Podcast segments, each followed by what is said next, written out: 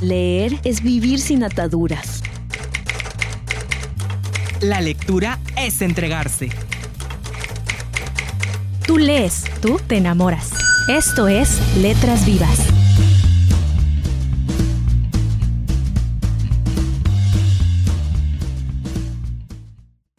Hola, ¿qué tal? Muy buenas tardes a todos los que nos están escuchando a través de Radio Educación del Mayap. Mi nombre es Joel Félix y les doy la más cordial bienvenida a Letras Vivas de la Filey.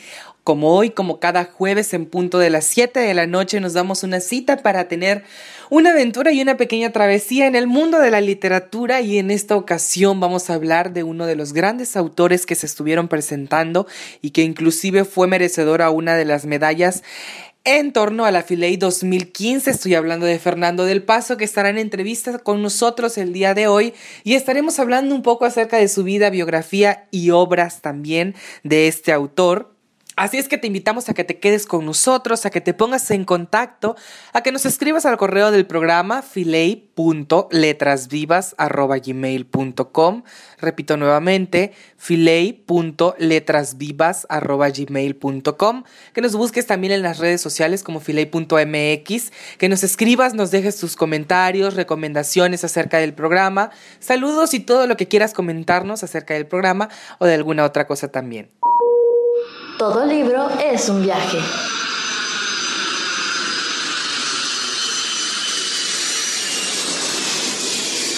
Continuamos en Letras Vivas.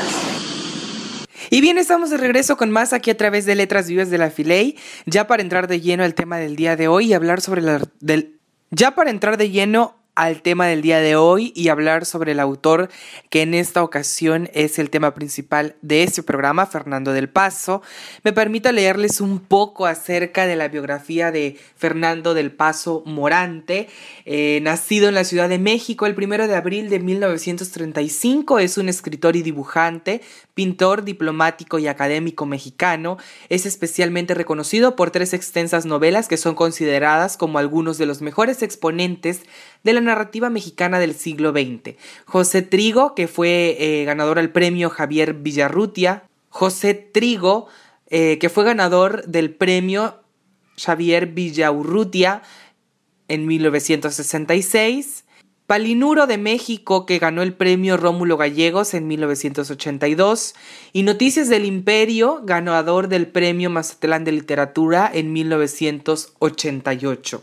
Como primera aspiración tuvo ser, eh, como primera aspiración, el, como primera aspiración tuvo ser médico, sin embargo, como uno de, los, de sus personajes, Palinuro, sufrió por la sangre y terminó efectuando estudios de economía y literatura en la UNAM. Trabajó como publicista, locutor y periodista, además de ser dibujante y pintor, y fue conocido amigo del escritor francés Maurice Blanchot.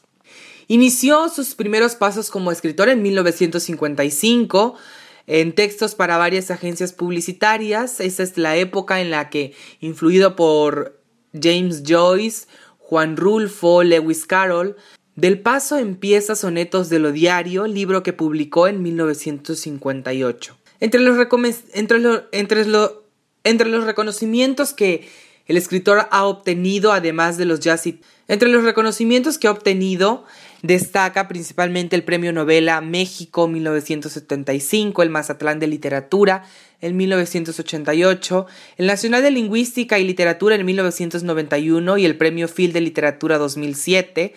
En 1993 fue nombrado creador emérito. En, en octubre del 2006 fue elegido el miembro correspondiente de la Academia de Mexicana de la Lengua y es miembro honorario del Seminario de Cultura Mexicana. El 12 de febrero también ingresó al Colegio Nacional con el discurso Yo soy un hombre de letras, el cual fue contestado por el doctor Miguel León Porrilla. Además de su labor literaria, Fernando del Paso ha incursionado en el dibujo y la pintura, ha presentado sus obras en Londres, Madrid, París y varias ciudades de Estados Unidos. En la Ciudad de México ha expuesto en el Museo de Arte Moderno y el Museo de Arte Carrillo Gil y en Guadalajara en el Instituto Cultural de Cabañas y en el ex convento del Carmen. El día 5 de diciembre de 2013 es distinguido con el, con el doctorado honoris causa por la Universidad de Guadalajara y en, el, y en abril de 2014 fue galardonado con el Premio Internacional Alfonso Reyes el mismo, el mismo día que cumplió sus 79 años.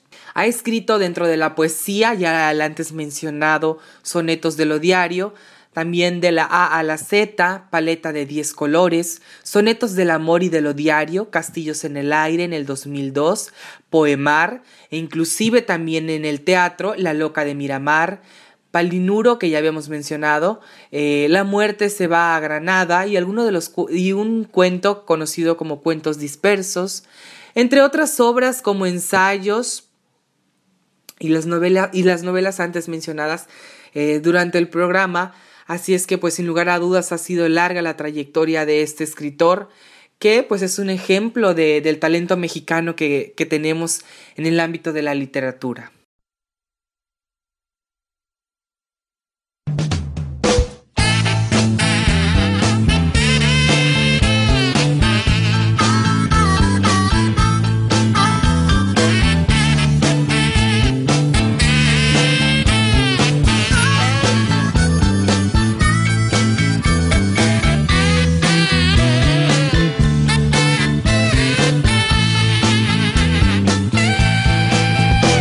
cigarro dormido.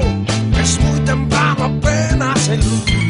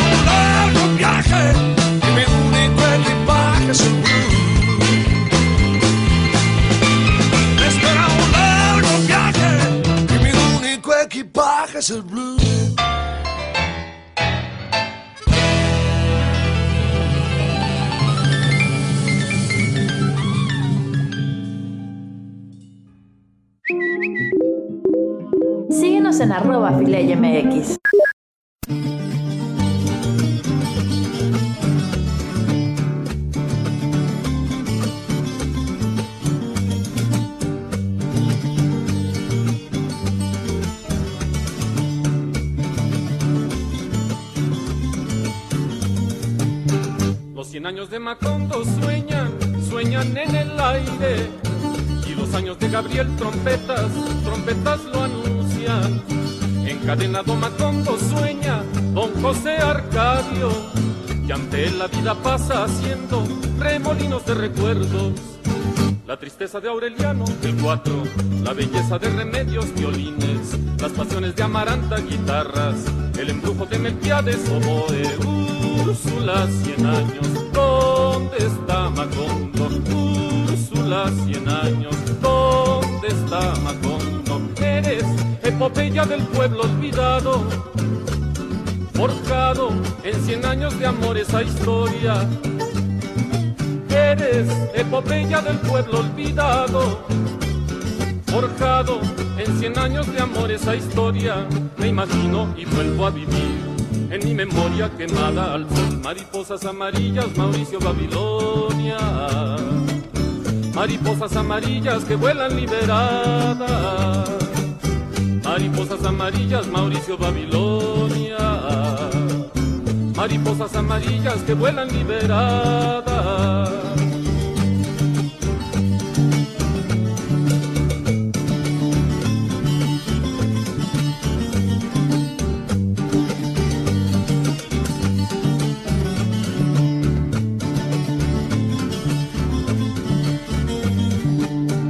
Los cien años de Macondo sueñan, sueñan en el aire. Años de Gabriel trompetas, trompetas lo anuncian. Encadenado Macondo sueña don José Arcadio, y ante él la vida pasa haciendo cremolinos de recuerdos. La tristeza de Aureliano, el cuatro, la belleza de remedios, violines, las pasiones de Amaranta, guitarras, el embrujo de Melquiades, oboe, Úrsula, cien años, ¿dónde está Macondo? Úrsula, cien años, ¿Dónde está Macondo? Eres epopeya del pueblo olvidado, forjado en cien años de amor esa historia. Eres epopeya del pueblo olvidado, en cien años de amor esa historia. Me imagino y vuelvo a vivir en mi memoria quemada al sol. Mariposas amarillas, Mauricio Babilonia mariposas amarillas que vuelan liberadas. Mariposas amarillas, Mauricio Babilonia. Mariposas amarillas que vuelan liberadas. Mariposas amarillas, Mauricio Babilonia. Mariposas amarillas que vuelan liberadas. Mariposas amarillas, Mauricio Babilonia. Mariposas amarillas que vuelan liberadas. Muy bien, entonces vamos a comenzar, es una mesa, digamos, eh, original, ¿en qué sentido? Beatriz Mariscal está en la mesa y no va a hablar. Hernán Lara Zaval está en la mesa, no iba a hablar, pero sí va a hablar. No había sido requerido. No había sido requerido. Javier Aranda me dice, yo voy a moderar. No, le dije, la moderadora soy yo. Pero si quieres moderar, modera. No, no, mejor tú, me dice. Entonces nos vemos. Y Elena Poniatowska va a llegar en un rato, está aquí pero un escritor le pidió que le hiciera unas preguntas en relación con su libro. Vicente Quirarte, muy de manera educada, está ahí al frente, pero en un rato, cuando esté su silla aquí, va a subir Vicente Quirarte, que ayer hizo una semblanza de una manera sintética y poética que nos dejó con ganas de escucharle más cosas, más palabras, más versos, más semblanza de don Fernando del Paso. Pues en primer lugar yo anoté un saludo que no es mío, pero en la literatura hay algo que le llama diálogo con otros textos. Entonces hay algo que dice, escucha y escuchad vosotros, ciénagas de Tabasco, estepas de Yucatán, sabanas de Campeche, selvas de Quintana Roo, que esta es la canción, el estribillo, la odisea, el sonsonete, la canturia, el sartal, la salmodia, la retaíla del ferrocarrilero. Es maravillosa la frase para tomarla de la página 239 de José Trigo y leérsela a Fernando del Paso. Hay otra parte que me gusta mucho también, este premio José Emilio Pacheco, Excelencia en las Letras, fue un ir y venir en cuanto a los premios.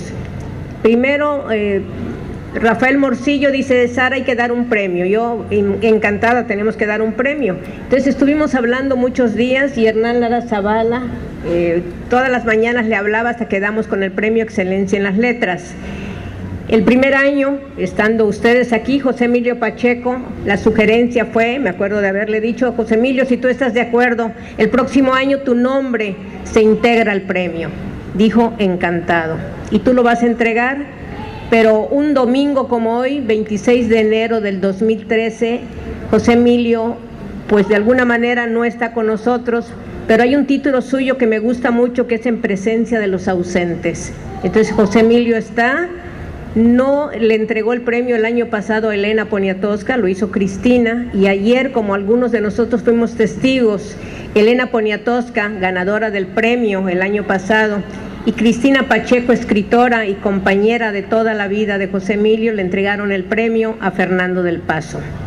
El primer año fue un premio y me gusta mucho que estén ahí interpretando lo que yo digo. Una vez vinieron unas amigas escritoras que yo no les entendía a nadie y él, sí entendía, todo el mundo le explicaba y el público lo veía, a él sí entendían lo que decían estas escritoras. Así que está ahora interpretando de la manera más seria, que a mí me llama mucho la atención.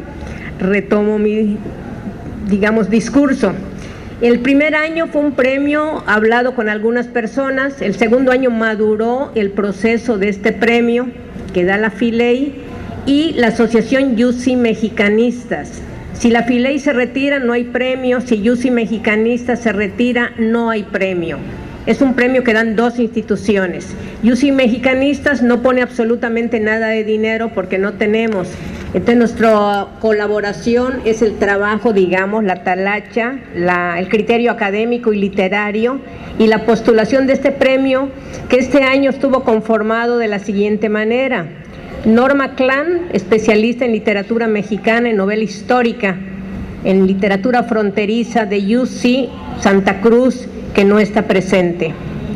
Hernán Lara Zavala, que es parte de UCI Mexicanistas como Norma, que fue parte del premio del jurado, del jurado. Beatriz Mariscal, que fue también parte del jurado, por eso nos acompaña Beatriz y que es un elemento, persona muy activa en la asociación y en esta feria. Elena Poniatowska, que llega en un rato y está como Yusi mexicanista y porque ganó el premio el año pasado y Jacobo Cefamí, escritor, especialista en poesía mexicana, autor del libro Los Dolientes, que nos enseña que México son muchos Méxicos porque detrás de una puerta, como decíamos en una presentación hace unas horas, de una casa de la colonia Roma hay una familia sirio, libanesa, judía, sefaradí, con una serie de raíces atrás de esta familia de los dolientes que están están en el luto de un padre que acaba de morir y que durante ocho días tienen que guardar el rito. Entonces ese Jacobo Cefamí que nos muestra un México distinto, también estuvo como escritor y como Yusi Mexicanistas y como académico de la Universidad de California en Irvine, es parte del premio. Eh, Beatriz Mariscal con su letra, con una caligrafía perfecta, hizo el acta. El premio se dio a conocer a principios de noviembre en Santa Bárbara, California, en un congreso que fue el segundo de una serie. Comenzamos en México, en Bellas Artes, como La Frontera en el Centro, sobre todo escritoras mujeres, fronterizas, chicanas. Nos fuimos a Santa Bárbara con el tema como México, no, como México no hay dos, como Mérida ninguno es el de aquí. El de allá fue tan lejos de Dios. Y se lo dedicamos a los 43 desaparecidos de Ayotzinapa. Eran los primeros días, el dolor sigue fuerte, pero era muy expresivo en ese momento. Entonces toda la comunidad compartiendo este congreso, muy entrañable. Cuando clausuramos el sábado, llamamos a casa de Fernando del Paso y de Socorro, Fernando del Paso, para dar a conocer el, el resultado. Y fue para nosotros una gran alegría escuchar por teléfono las palabras de ustedes dos y los aplausos de los estudiantes y los colegas y todo el mundo encantado, fascinado con ese premio, que desde ese día, gracias a este jurado y primer lugar, gracias a su obra, se lo estamos dando. Y estamos también, nos da, pues es una actitud muy bonita de parte de este escritor, que como dijo también José Emilio Pacheco, citando a otro crítico europeo, con solo Noticias del Imperio tendría que tener el premio Nobel, qué decir del Cervantes y de otros premios. Entonces un premio sencillo como el nuestro, económicamente digamos sencillito también, Fernando del Paso siente que como, sea, como que es un gran premio el que recibe y lo recibe. Somos sus lectores. Muchísimas gracias y no sé si como jurado, Beatriz, quieres decir unas palabras. Dice que siempre la aviento al ruedo sin guion. A ver, por favor. Bueno, yo, yo quiero decirles que lo interesante de este premio es que tuvimos varias propuestas de candidatos al premio, personas con muchos méritos que nos propusieron distintas instituciones eh, universitarias, algunos fueron propuestos por editorial, casas editoriales importantes, pero en todo momento de nuestras deliberaciones, que tuvimos también la suerte de poder releer la gran obra de Fernando del Paso, tuvimos esa decisión unánime de que si a alguien teníamos que darle este premio de la excelencia en las letras mexicanas era a Fernando del Paso. Muchas gracias.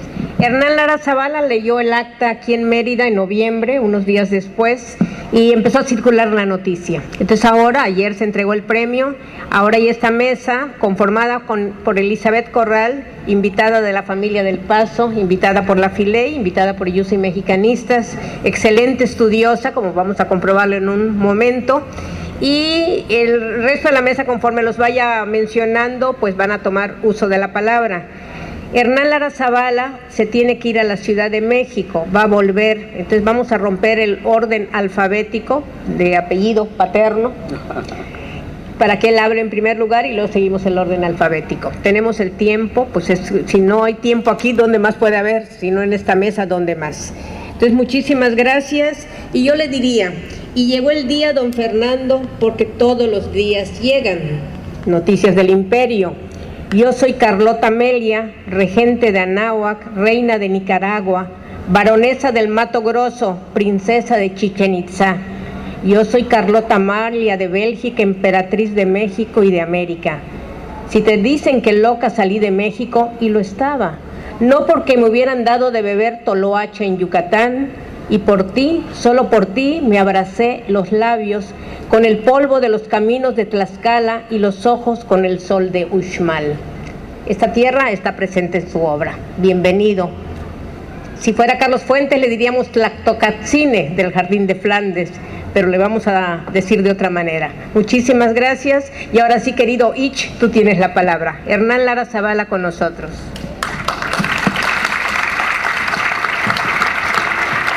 Muy, muy buenas tardes todos ustedes. Bueno, primero que nada, extender mi saludo y felicitación a don Fernando del Paso, a quien tengo el honor y gusto de conocer desde hace muchos años y con Elizabeth Corral fui de los culpables en coordinar el volumen referente eh, que hacía falta a toda la, parte de artes plásticas, eh, periodismo, ensayo, etcétera, que salió en en el Fondo de Cultura Económica y con el cual yo tuve la oportunidad de eh, hacer mis primeros contactos con don Fernando del Paso. Quiero hacer un muy breve comentario que creo que viene a colación por, precisamente por la importancia del premio, Rafael. Como decíamos aquí, cada premio tiene que establecer su perfil. Eh, digamos, el premio de eh, la Feria de Guadalajara, que antes se llamaba el Premio Juan Rulfo, tiene un perfil que por cierto lo tuvo don Fernando y como él mismo dijo, yo sabía que yo era un candidato natural al Premio Juan Rulfo y así fue. Se tardaron un poquito, don Fernando, ¿eh? se, se, ha dicho con verdad, pero bueno, lo que tiene que llegar llegó y creo que llegó en un momento muy justo en su, en su oportunidad. Igual aquí, si un premio que se llama Excelencia en las letras y un premio que lleva el nombre de José Emilio Pacheco, yo creo que eso limita de una manera muy, muy clara cuál puede ser el perfil del posible ganador. Es decir, no es la esperanza, es decir, no es eh, el, autor que tiene cierta obra y que eh, tenemos el anhelo de que llegue a cierto momento, sino yo pienso que es el de un autor consumado, consumado. Es decir, que ya dio prueba suficiente, como fue el caso de José Emilio Pacheco, y creo que Sara también puso ahí que también tuviera una cierta versatilidad en el sentido de que no fuera un autor dedicado exclusivamente a un género, sino que pudiera tener varios géneros. Es decir, en este caso, por supuesto, el más importante es la novela, pero también hay cuento, hay mucho ensayo, hay periodismo, hay investigación, digamos, de, otro tipo, además de la parte de la poesía y además de la parte pictórica. O sea que hay un, un mapa muy amplio ¿no? para esta cuestión. Lo que quiero yo decir que lo comentaba yo ayer con Fernando, eh, yo pertenezco a una generación digamos, posterior a la de Fernando, en los términos de Ortega y Gasset, que dice que son cada 15 años las generaciones, pero que yo me nutrí, en esta sala, por ejemplo, me nutrí muchísimo, y qué bueno, Fernando, que dijiste ayer, tu amigo Juan García Ponce, que también fue un gran amigo mío, y fue también maestro mío, como considero que tú de algún modo lo, lo eres también, y tantos otros, como Arreola, y tantos, tantísimos otros, como Carlos Fuentes, que tuve la oportunidad de conocer. Pero es cierto que nosotros, la generación que siguió de ustedes, abrevamos de todo lo que ustedes habían conquistado. Y eso es muy importante. Y yo tengo la certeza, y una de las, voy a empezar, digamos, de lo particular hacia lo general, que una de las cosas que primero me llamó la atención de Fernando del Paso es lo que yo le voy a llamar su independencia intelectual en la época en que yo leía en los suplementos, en las revistas, etcétera, Fernando no estaba integrado todavía, digamos, a el grupo cultural que prevalecía en México. Y cuando se publica José Trigo, extraordinaria novela, vamos a decir que recibe varias críticas adversas. Y recibe críticas adversas, y lo voy a decir con toda sinceridad, porque no pertenecía al grupo elite, no pertenecía a lo que Luis Guillermo Piazza determinó o clasificó como la mafia. Y resultó extraño que de buenas a primeras un hombre en apariencia desconocido escribiera una novela de una extensión y de un trabajo que le llevó 10 años y que además era una exploración interesantísima, no solo de la Ciudad de México, de, un, de una parte de la Ciudad de México, sino que en donde la ciudad, digamos, después de Carlos Fuentes, era de alguna manera también parte del protagonista protagonista de la novela, por supuesto José Trigo es el otro, pero la ciudad en cierto modo, como en la región más transparente y como en el Ulises de Joyce, la ciudad de alguna manera se imponía sobre sus sobre sus propios personajes. Todo libro es un viaje.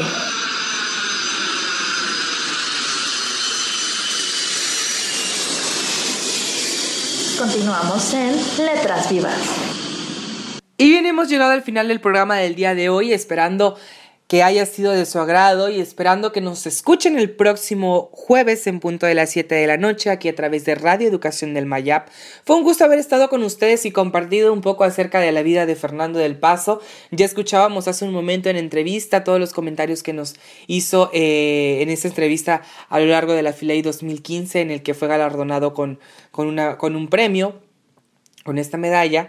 Así es que pues les esperamos el próximo jueves en punto de las 7 de la noche. Les recuerdo que nos pueden contactar, nos pueden escribir al correo filey.letrasvivas.gmail.com les repito nuevamente, filey.letrasvivas.gmail.com para que nos dejen saludos, comentarios acerca del programa. Yo me despido de ustedes esperando que pasen una excelente tarde. Mi nombre es Joel Félix y nos escuchamos el próximo jueves en punto de las 7 de la noche.